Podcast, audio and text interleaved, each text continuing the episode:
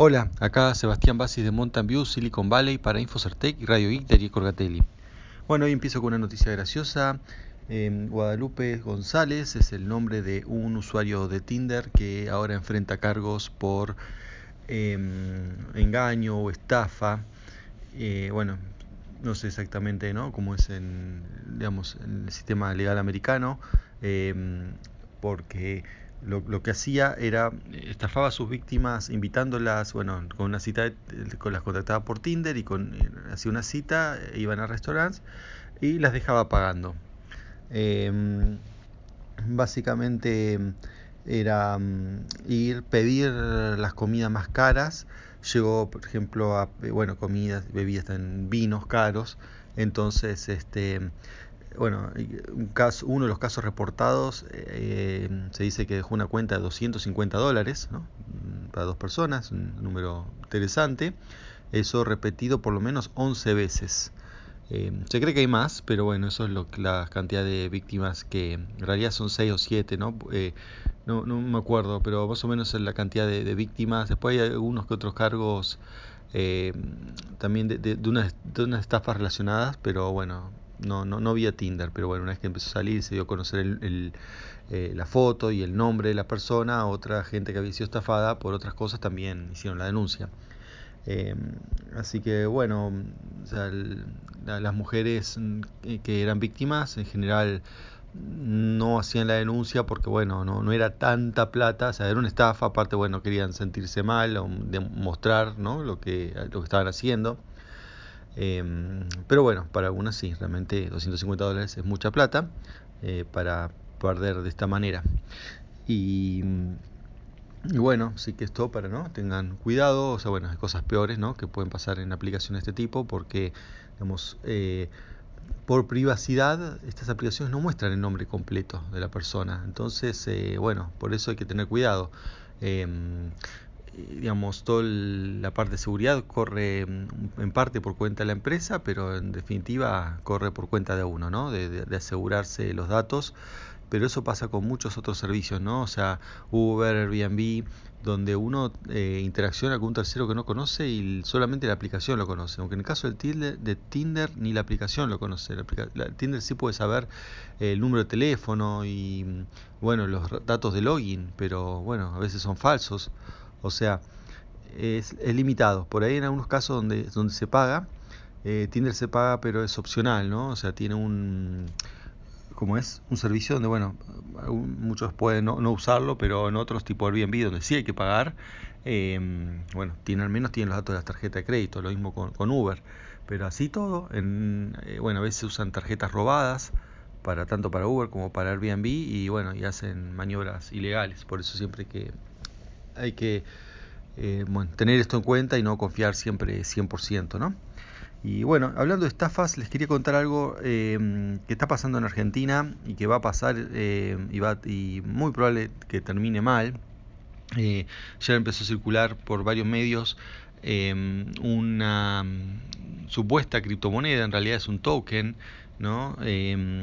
llamado Invest.io, invest.io y se presenta como una como un nuevo Bitcoin, ¿no? O sea, bueno, los que me siguen y saben y escuchan eh, eh, este programa saben que eh, un token es una unidad que, bueno, no necesariamente es una criptomoneda nueva, sino que está sobre otra, en este caso, eh, normalmente está sobre Ethereum. el valor que tiene es el valor que la gente quiere darle. Y bueno, en este caso particular, más cuando la moneda o el token no transacciona en un mercado abierto, es muy relativo el valor que tiene, o sea, relativo a cero, digamos.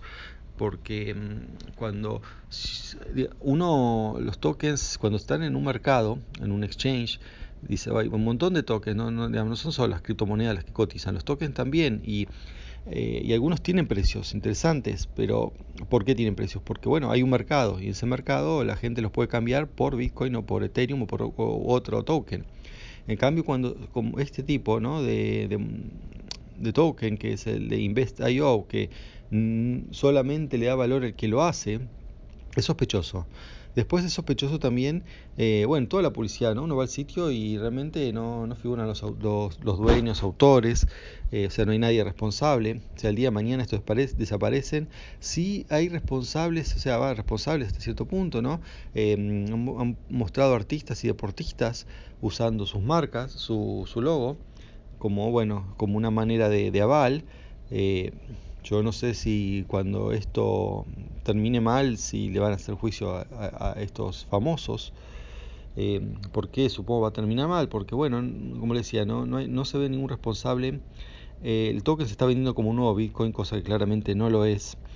Y principalmente con estas cosas lo que hay que mirar es si tiene un, un modelo de negocio sustentable. ¿no? O sea, hay un montón de modelos de negocio más o menos sustentables, pero dice, mira, acá esto este token va a crecer el precio porque tal cosa, porque vamos a tal negocio y vamos a cobrar tanto o vamos a cobrar de alguna manera a los que usen tal servicio, tal producto o servicio. Eso, eso es en los demás tokens. Eh, este en cambio no, dice, prácticamente se presenta como otra criptomoneda y no dice cómo van a recaudar, cómo van a pagarle, eh, por qué va a tener valor el token es, o sea, solamente mm, voluntad. A veces, bueno, pero uno puede decir, pero escúchame, Bitcoin también se paga, tiene un valor porque es voluntad de la gente. Sí, es verdad, pero ya hay un mercado, es abierto, o sea, cualquiera puede ir comprar, vender. En cambio acá, uno tiene ese token y mm, el único que lo aceptan son los dueños del token.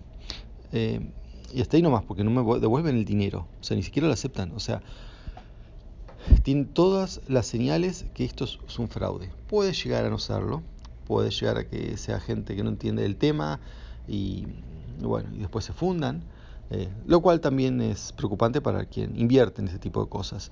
Y lo más preocupante de mi punto de vista es cómo hace mal a todo el ecosistema ¿no? de criptomonedas, porque bueno, después cuando esto termina mal, la gente va a terminar diciendo, ah, a ver, la criptomoneda le quiso esta chantada de Invest, entonces el Bitcoin eh, es una porquería, Bitcoin eh, es una estafa, porque acá Invest es una estafa. Y bueno, eh, no es así, pero bueno, entiendo a la gente que piensa así, porque si su contacto con Bitcoin es a través de una compañía que hace una estafa, eh, legítimamente puede pensar que Bitcoin es una estafa, ¿no? Y, no necesariamente será así.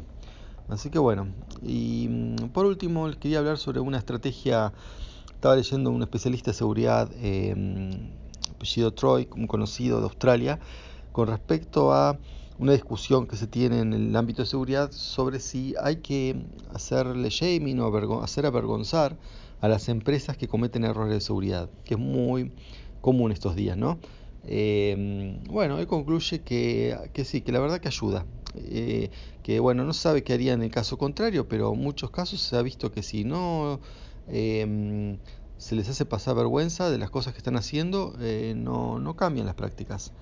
Y también uno puede decir, pero si no lo hacían, eh, no hacían esto, lo hubiesen cambiado. Y bueno, la verdad que no sabemos, pero sí sabemos que de esta manera está funcionando. Eh, también otra cosa importante es cuando, por ejemplo, dicen, uno va y le contesta, o sea, por ahí de buena manera, pero mm, sí dejando en ridículo porque hacen cosas ridículas, ¿no? Entonces uno deja en ridículo a un eh, alguien que contesta en Twitter, ¿no? Un operador sería un, un community manager de una empresa que dice un statement que es realmente mm, falso, como ha pasado. Dicen, por ejemplo, mi sitio es seguro aunque el navegador diga que no lo es, ¿no? Típica. Lo, lo, lo, eh, ha pasado más de una vez.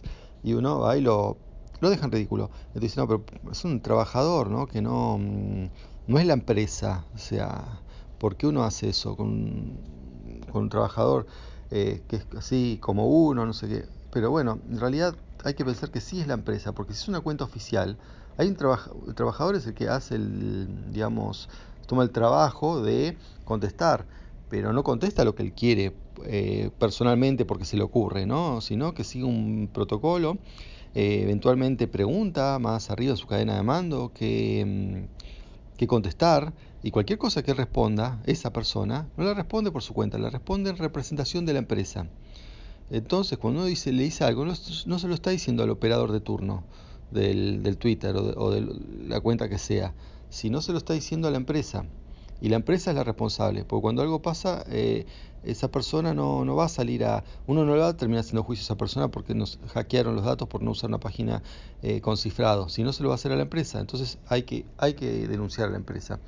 Y bueno, y lo que se está demostrado, porque bueno, lo que ha pasado históricamente, eh, muchísimos ejemplos y, bueno, en este mm, post eh, Troy muestra ¿no? concretamente eh, decenas de ejemplos, y bueno, yo me acuerdo también otros, donde mm, se tuvo que hacer tipo una campaña para que cambien prácticas de seguridad, tipo poner passwords en clear text, ¿no? todavía hay empresas que lo siguen haciendo, y para colmo, algunas han cometido, ¿no? De decir la burrada, de decir, no, acá este, esto está bien, esto, es muy seguro, nunca, no nos van a poder hackear nunca, no importa que los tengamos los passwords en clear text. Que bueno, eso es una cosa que, está bien, el operador puede no saberlo, pero una empresa tiene que saberlo, el operador no puede decir eh, cosas que técnicamente no son ciertas. Así que bueno, este, eso es todo por hoy, hasta la próxima, chao.